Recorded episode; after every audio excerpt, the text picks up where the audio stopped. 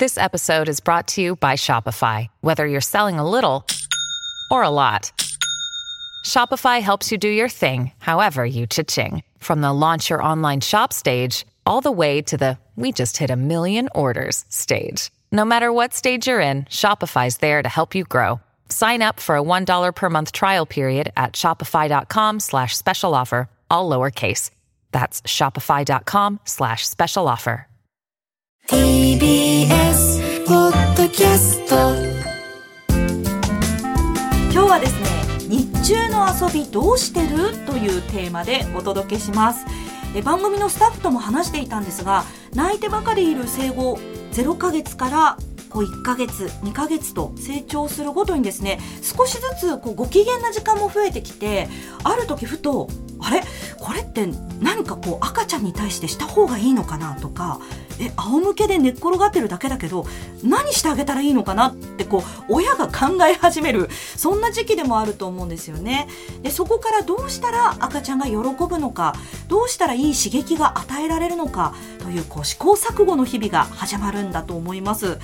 ただあの赤ちゃんによってもすごく反応する遊びと全然うちの子反応しない遊びがあるっていろいろ それぞれお子さんであるかと思いますので皆さん具体的にどう過ごされているのか今日はお話を伺っていきたいと思います。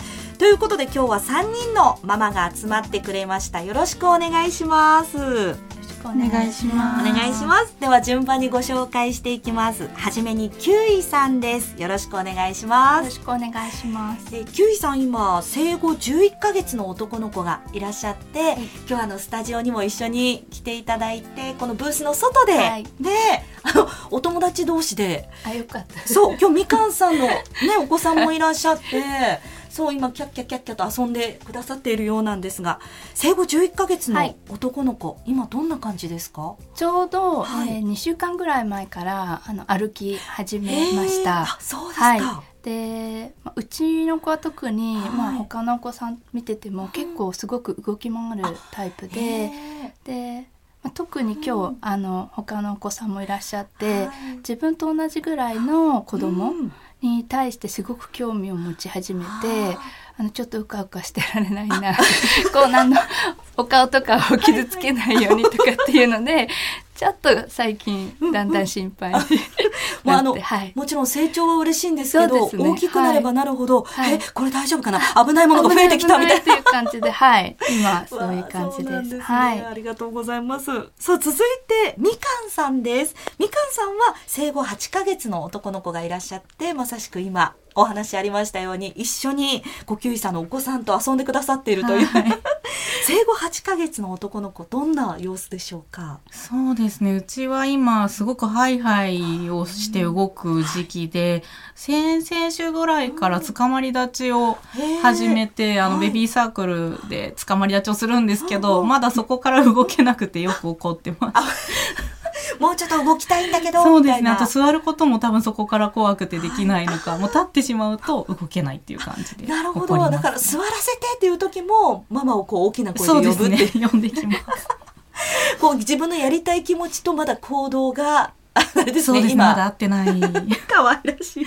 ありがとうございます。今日はいろいろ教えてください。いしさあ、そしてリモートでご参加いただきます。さくらんぼさんです。さくらんぼさん、よろしくお願いします。お願いします。お願いします。えー今、さくらんぼさん、お子さんが生後6ヶ月の男の子ということで、今日はご家族に見ていただいて、あ、そうですね。見てもらってます。わあありがとうございます。今、お子さんはどんな感じですか？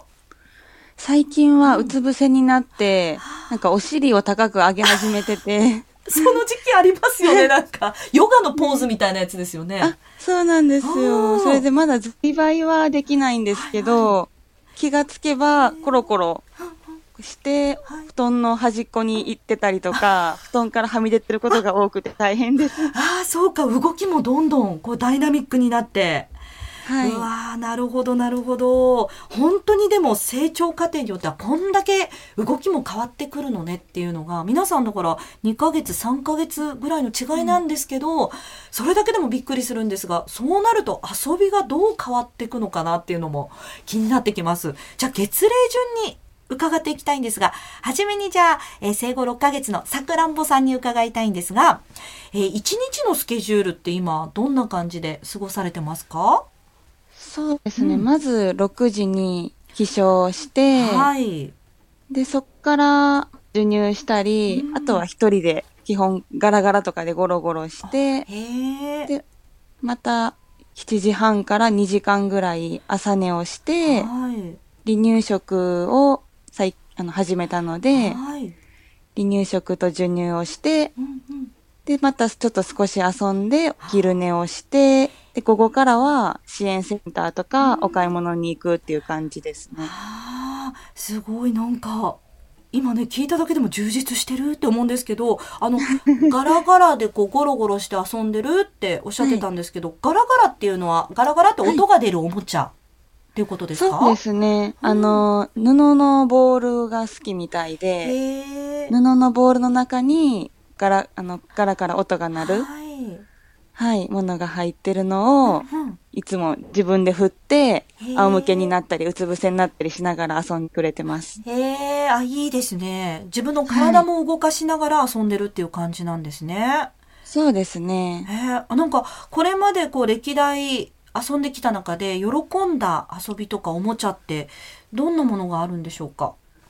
そうですね。えっと、まあ、遊びで言うと、はい。首が座ってからは、うん。まあ膝の上にはい。赤ちゃんを乗せてう、んうん。で、あの、揺らしたりとか高く上げたり下げたり、歌を歌ったりすると、すごい声を出して喜んでくれたり。はい。あとは小鳥の歌小鳥の歌。えー、どんな歌ですか、あの、うん小鳥はとっても歌好きっていう、あー、伝わってきます。ああるじゃないですかうんうん童謡。はい。それが百発百中で笑ってくれるので、へえ。そうなんですよのとこですか？そうです。キャッキャッキャッキャッって。そうなんですよ。それはもういろいろトライされて、ではこれが好きみたいっていうのをこう繰り返しやってあげるっていう感じなんですかね？そうですね。いろいろ歌って、一番ヒットしたのが小鳥の歌でした。えー、なるほど。あ、はいちょっとやってみよう、小鳥の歌。確かに歌ってる方も楽しいでしょうし、いいですね。はい。えーあの、さくらんぼさんはこれまで日中の過ごし方でなんか悩んだこととか、その悩みこうやって解決したよって、こうやって考えを変えましたよみたいなことってありましたか？まあ、一番悩んだのは、うんその、同じ、どうしても家にいると同じおもちゃにはいは。ないっちまうので、うんなんか飽きてないのかなとか、はいずっとこれ、この遊びでいいのかなっていうのは悩んでたんですけど、はまあ、その最近支援センターとかいにうん。行き始めると、いろんなおもちゃがあるので、うん。そこでこんなおもちゃが好きとか、こういうのはあ。んまり興味がまだないかなとかっていうのを知ることができて、うん。そこから新しいおもちゃを買うのかまた支援センターでこっちは、あの、このおもちゃはこうやって飛ぶとかっていうのをうん。自分の中で考えるようになってからは特に悩まなくなりました。なるほど。そうか、その好きを見つけるのもあれですよね。自分の家ではちょっと限界がありますけれども、外に行って、はいい、ろんなおもちゃが揃ってるところに行けば、また新たな発見があるっていう感じですね。そうですね。なるほど。桜間さんありがとうございます。はいじゃあ、続いては月齢順。現在、えっと、生後8ヶ月のみかんさんに伺いたいんですが、みかんさん今一日のスケジュールはどんな感じでしょうか？大体朝、えっ、と起きないまま、はいはい。まだ寝てる間にはい。6時ぐらいかなにミルクを一度あ、へー。夫が上げてくれて、うん。で多分本人は気づかないままあのちょっとぐずって、でもう目が開かないまま飲んでそのまま寝てで朝8時ぐらいまでは寝てます。たっぷりと。はいで大体そうですね。その後朝ごはんとミルク、まあ、今2回食離乳食やってるので、はい。朝ごはん食べさせて、うん。でちょっと休憩したりはい。してゆっくりしてから大体午後お昼過ぎぐらいになると大体週3回ぐらいは児童館の方に遊びに行ってやっぱりちょっと体力を 使わせるというか。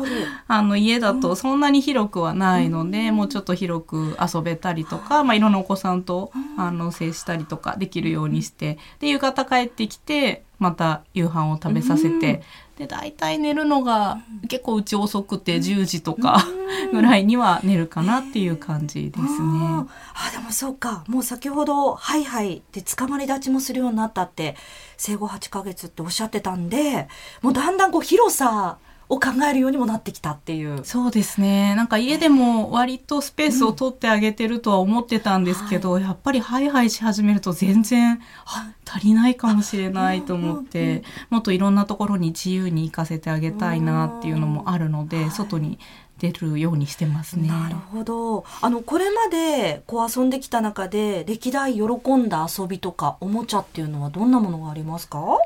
ちょうど、もうあの捕まり立ちを始めたので卒業をしたばっかりなんですけど、生後1ヶ月ぐらいの頃からあのベッドにつけるメリーが本当に好きで朝起きてそれをつけるとニコニコ笑って。っていうのを本当に最近まで繰り返してて結構もっと早く卒業するかなと思ったんですけどちょっと前は手で触って遊んだりとか最近は引っ張っちゃうのでちょっと危なかしくてちょっと卒業になりましたね。あれですよね。メリーって本当にあのメリーゴーランドのようにおもちゃがたくさんついていて回ってくれてこうちょっと触ると音が鳴ったりとか音楽が流れたりとか。そうですね。音楽が鳴るのが好きみたいで結構日中も音楽かけたりとかしてますね。いいですね。特にお気に入りの音楽ってあるんですか？ああの、うん、ジャンボリミッキーが大好きです。結構なんかもう大きい子用のジャンボリミッキーですよね。あれは本当に結構最初生後、うん、それこそ1ヶ月ちょっと経ったぐらいにたまたま聞かせたら、その時だけニコニコ笑って、今はもうそれかけたらすごい興奮してます。もう小さい頃にこれだ。僕の好きな曲はってなったんですかね、うん、あれだけはちょっと反応が違いますね。他の曲と。あなるほど。えちなみにそのメリーを買われたっていうのは何か周りからの声があったんですか？それともああこれいいかもと思って。えっ、ー、とまあそのうち買わなきゃなとは生まれて思っててであの実家に里帰りしてた時にやっぱり日中なんかこう静かな場所にずっとこうベビーベッドに置いてとくだけっていうのもなんかどうなんだろうと思ってたらあの私の母が買ってきてくれてそれをつけたら喜んだのでっていう感じですね。なるほど。そして今そのメリーをちょっと卒業しつつあって、捕まり立ちっていうことで今はじゃあもうまさしくその音楽とか広いところを動くってことに喜びを、ね、はい、もうおもちゃも大きくなってジャンパルーっていうなんか、ジャンパルー？えっ、ー、となんて言ったらいいんだろう、浮き輪みたいな感じで足だけこう入れて、ジャンプができるような。ビヨンビヨンビヨンって、はい、あの自分の体をこう動かせるっていう。でも落ちたりはしなくて、周りにおもちゃがいっぱいついてるっていう結構大きなおもちゃを買ったらもうかなり好きみたいで。ビヨンビヨン飛んでます。えー、えー、楽しそうですよね。あれ大人が見てても、えー、いいな楽しそうと思いますよね。その動きを見てても。なるほど。あのこれまでその日中の過ごし方の中で悩んだなとか、あこうしてみたらよかったなっていうものって何かありますか？ああやっぱりその。うん。まあ、今はだいぶこうリアクションもしてくれるというか表情がわかるのでこれが楽しいとかこれがあんまり好きじゃないっていうのがなんとなくわかるんですけどやっぱり数ヶ月前までってなかなかこう表情が出にくかったりするので。何がこの子は好きで何が嫌いなのかが分からなくてで日中やっぱり2人で過ごしててももうなんかこうこの子は楽しめているんだろうかみたいなこっちが何かしてあげても何も反応がないのでそこは結構悩んだ時期もあったんですけどやっぱりそのそれこそ児童館に行ったりとかする中で他のお母さんにいろんなお話を聞いたりとか、まあ、あといろんなおもちゃに触れたりとかっていうことであこの子は例えば音楽が好きだから大人のあるおもちゃを買ってみようとかそういうこう気づきになったかなって思いますね。なるほど、まあ、家でももちろんですけどやっぱり外に出てみていろいろ分かることもあるよっていう感じですかね。はい、ありがとうございます。さあそして9位さん伺っていきたいと思います。はい、現在は生後11ヶ月ということで、はい、先ほどもお話しいただいた歩き始めたところということなんですが、現在1日のスケジュールってどんな感じでしょうか？そうですね、大体あの寝る時間によるんですけれども、はい、起きるのが6時半からまあ8時の間に起きます。で1回あの起きるのが早ければまずミルク、はい、8時頃に起きたらいきなりもうあの朝食で離乳食をあげています。であのしばらくあのベビーサークルの中で、はい、あの私と遊んで、うん、そうすると大体、まあ、9時10時ぐらいに、あの朝寝があるのでまだ3回寝るんですよね。はい、なので、えーまあ、ちょっと1時間1時間半ぐらい寝て、でそしたらあのほんの、まあ、40分ぐらいなんですけど、遊び広場っていう児童館みたいな区が、あのやっているその赤ちゃんたちが遊べるようなところが、家のあの隣にあるので。羨ましいですね。でそこにちょこっと連れてって、動かして、で帰ってきてまあお昼。うんうん。でなんだかんだ言ってまあ2時頃に再出発で、はい。もう一回遊び広場に、隣ですもんね。はい、行ってそこでまあ1時間、長くて2時間ぐらい遊んで,、でその後まあお買い物とか行く時にベビーカーで少し寝て、で帰ってきて、えーまたサークルのベビー家のベビーサークルの中でちょっと遊んで、で6時ぐらいに夕飯6時7時に夕飯、8時までにお風呂に入って9時までに寝るっていう感じですかね。はい、うわもう今聞いただけでもはい。遊び広場が隣にあるってめちゃくちゃいいですはい。ね。、あのすごく幸運というか、あの楽で。でそれはもう偶然と言いますか？偶然です。あただ引っ越し今のところに住んで今4年目なんですけど、一応どこに何があるかみたいなのは見ていて、であの近くにそういう結構あの区の施設が、あのたくさんある地域に住んでいて、うん子どもの夜間救急とかも斜めちょっと向かい先にあったりとか。そういうのがあったので一応あの妊娠を希望してたのでまあしあのもしできたら住みやすいんじゃないかなという形でそこを選びました。あそれはいいですね。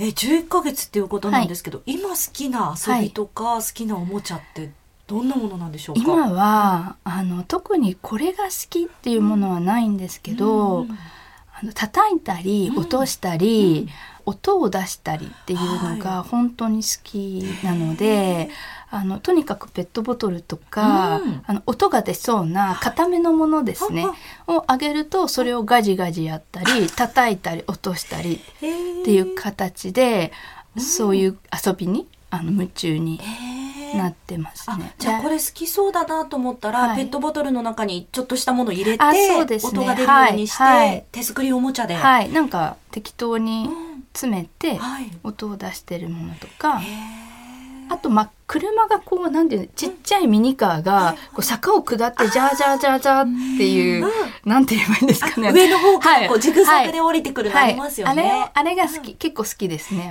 あれあこの動きのある、を。はい、でそれをキャッチして自分でこうまた入れたいみたいな、上までやってはい。って、そういうのが好きですね。わいいですね、はい。だんだんこう好きなものがまた分かってくると、はい。あじゃあこっち今度用意してみようかなとかどうかなっていうふうにまあ、準備もしやすはい。くなってきたりしますかね。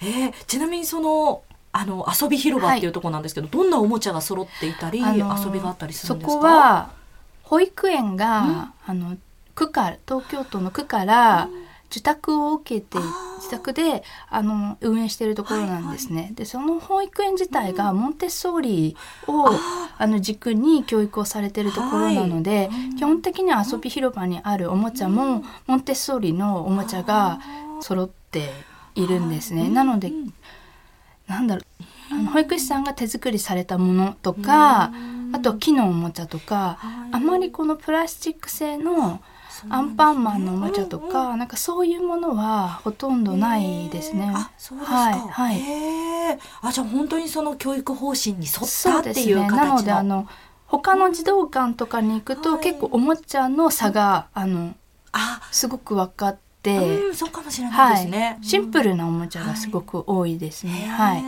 まあ、あの例えば色合いがその、はい。なんていうんですかおとなしめなものだったとしても、はい。お子さん的にはもう楽しく。あそうですね。もう、うん。自分であの考えて、うん。好きなように遊んでどうぞっていう形なのはい。で、うん。もうおのおの皆さん 赤ちゃんたちがあのそれはそうじゃないけどっていうような使い方を しているけれども。別に正解を求めてるわけではなくて。いうはいはい。うん。でまああのねそこに行くと、うん。まあ、お鍋のああのままごとセットのお鍋の蓋がすごい人気みたいな、これがみたいなものが人気だったりするんですはい、もうみね。んな取り合いみたいな感じで。はい。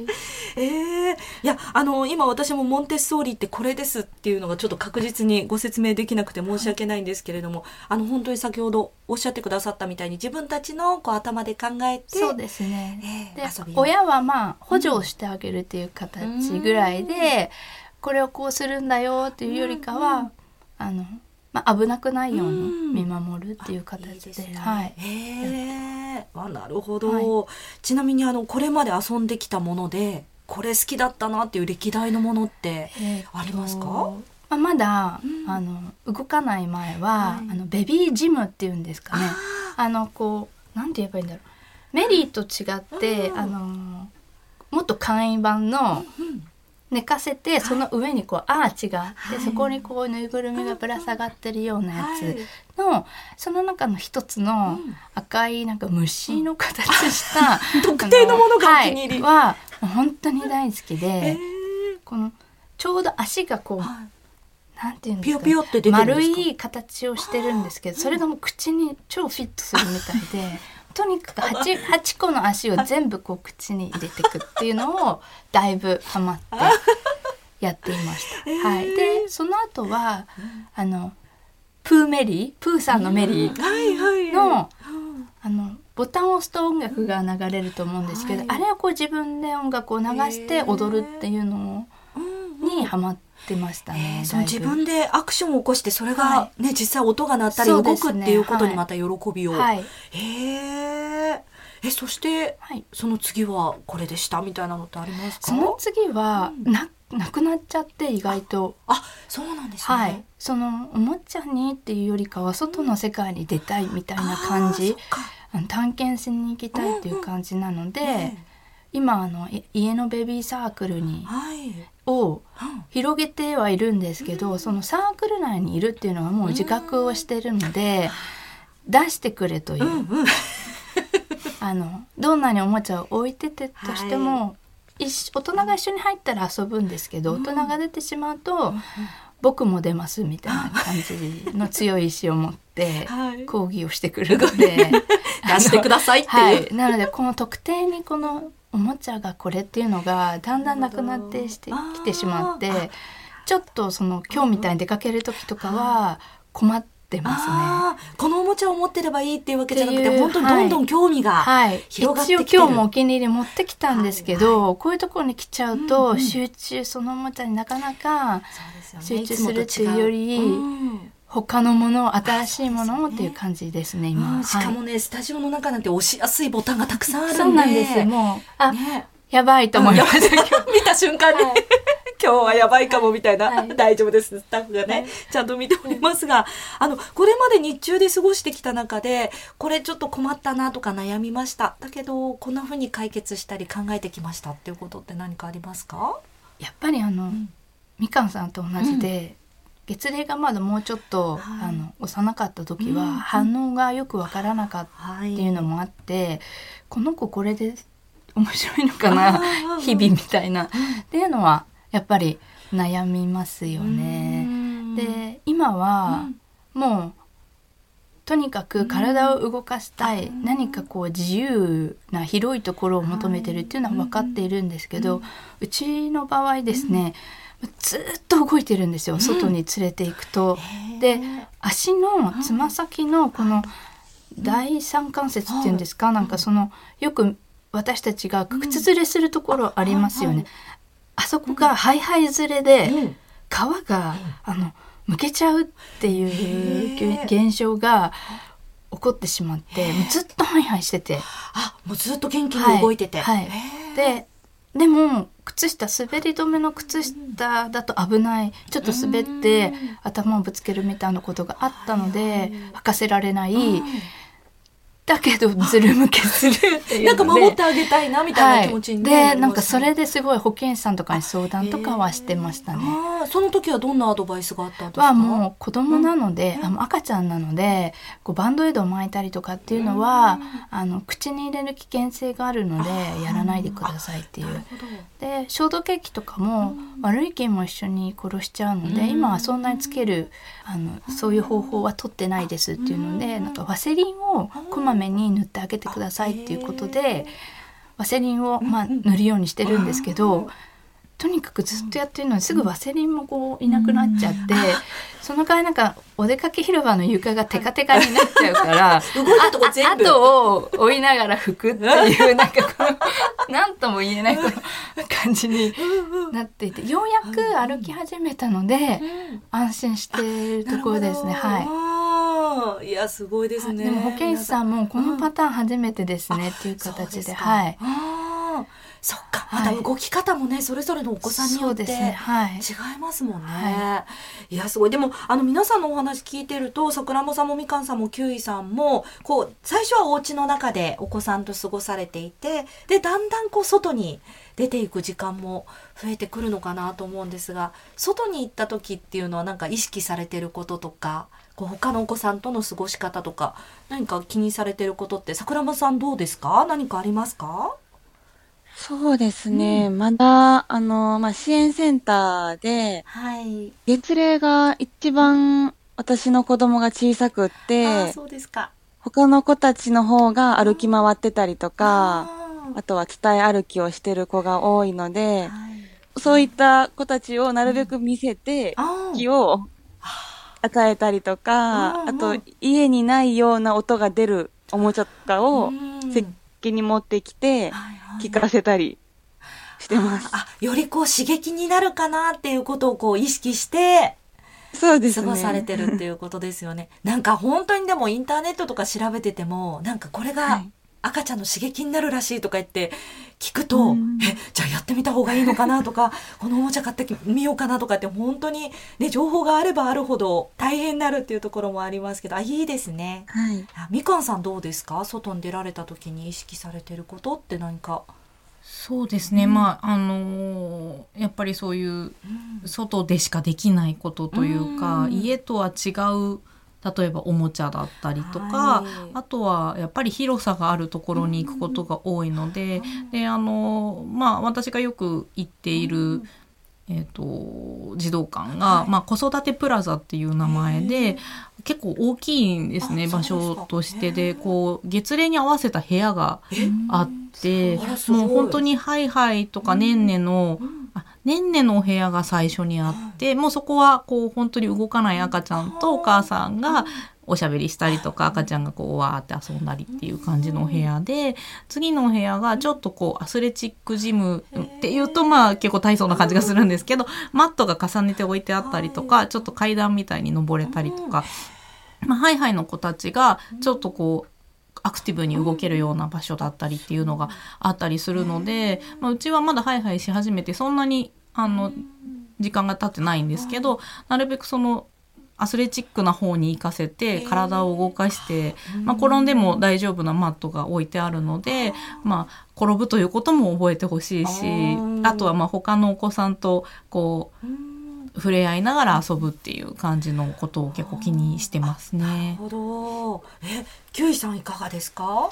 とうちはですねあの4ヶ月ぐらいまでは結構うちであの遊ぶことが多くて。はいあまりこう外に連れて出たりしなかったんですね。で4ヶ月ぐらいの時にお友達の赤ちゃんと一緒にじゃあちょっとご飯食べようかみたいな感じであったらあの赤ちゃんを見て泣いたんですよね。大人は全然大丈夫なんですけど。でそれであそっか同じようなサイズの子を見ることが今までなかったから。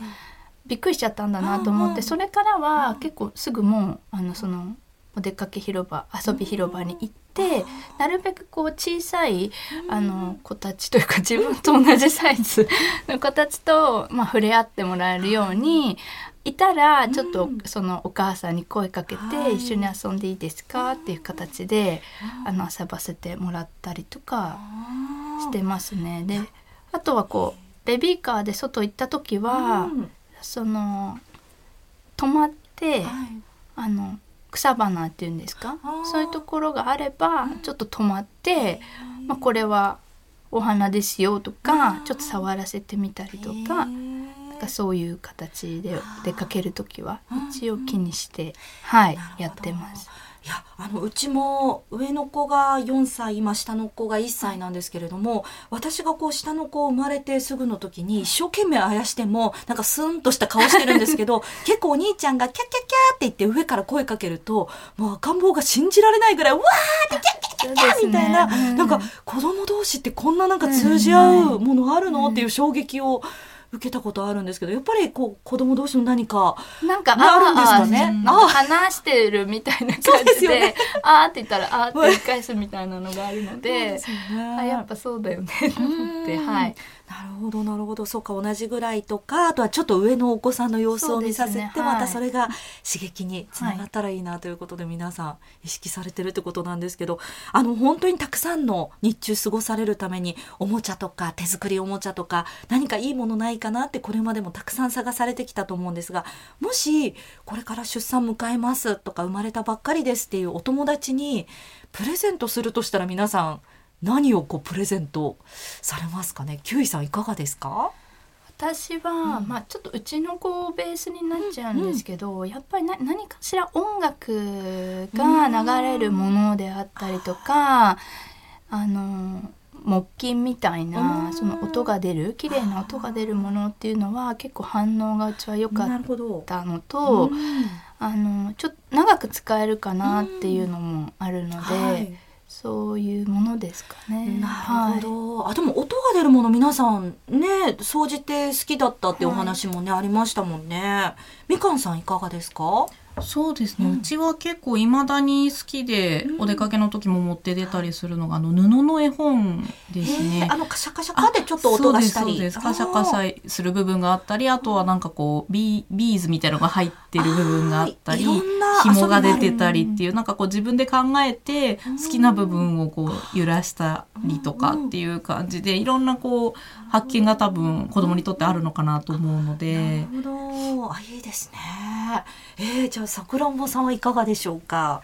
と、うちはいただい。たものですごい。良かったなっていうのが、あはあの赤い、ちょっと、まあ、サイズ感で言うと赤ちゃん。にしては大きい。のかなってい。うぐらい。の怪獣えー、の怪ぬいぐる獣みがすごいヒットしえて、そうなんですよ。まず赤色っていうのもおそらく、あの、視覚的にも良かったのかなっていうのと、はい。怪獣なので、うん。いろんなところをかぶれる。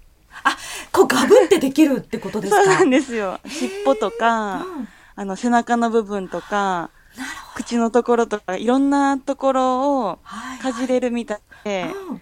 それがすっごい楽しくって、で、今でも小さい時も、うん。あの、触ってたんですけど、最近は本当に激しく振り、うん。振ったりとか、かじったりとか、抱っこしとかしながらでも長く遊べてるので、本当にいただいたなと思ってます。あすごいですね。やっぱりそういうこういうふうに楽しめるよっていうのが考えられて作られているおもちゃやぬいぐるみなのかもしれないですね。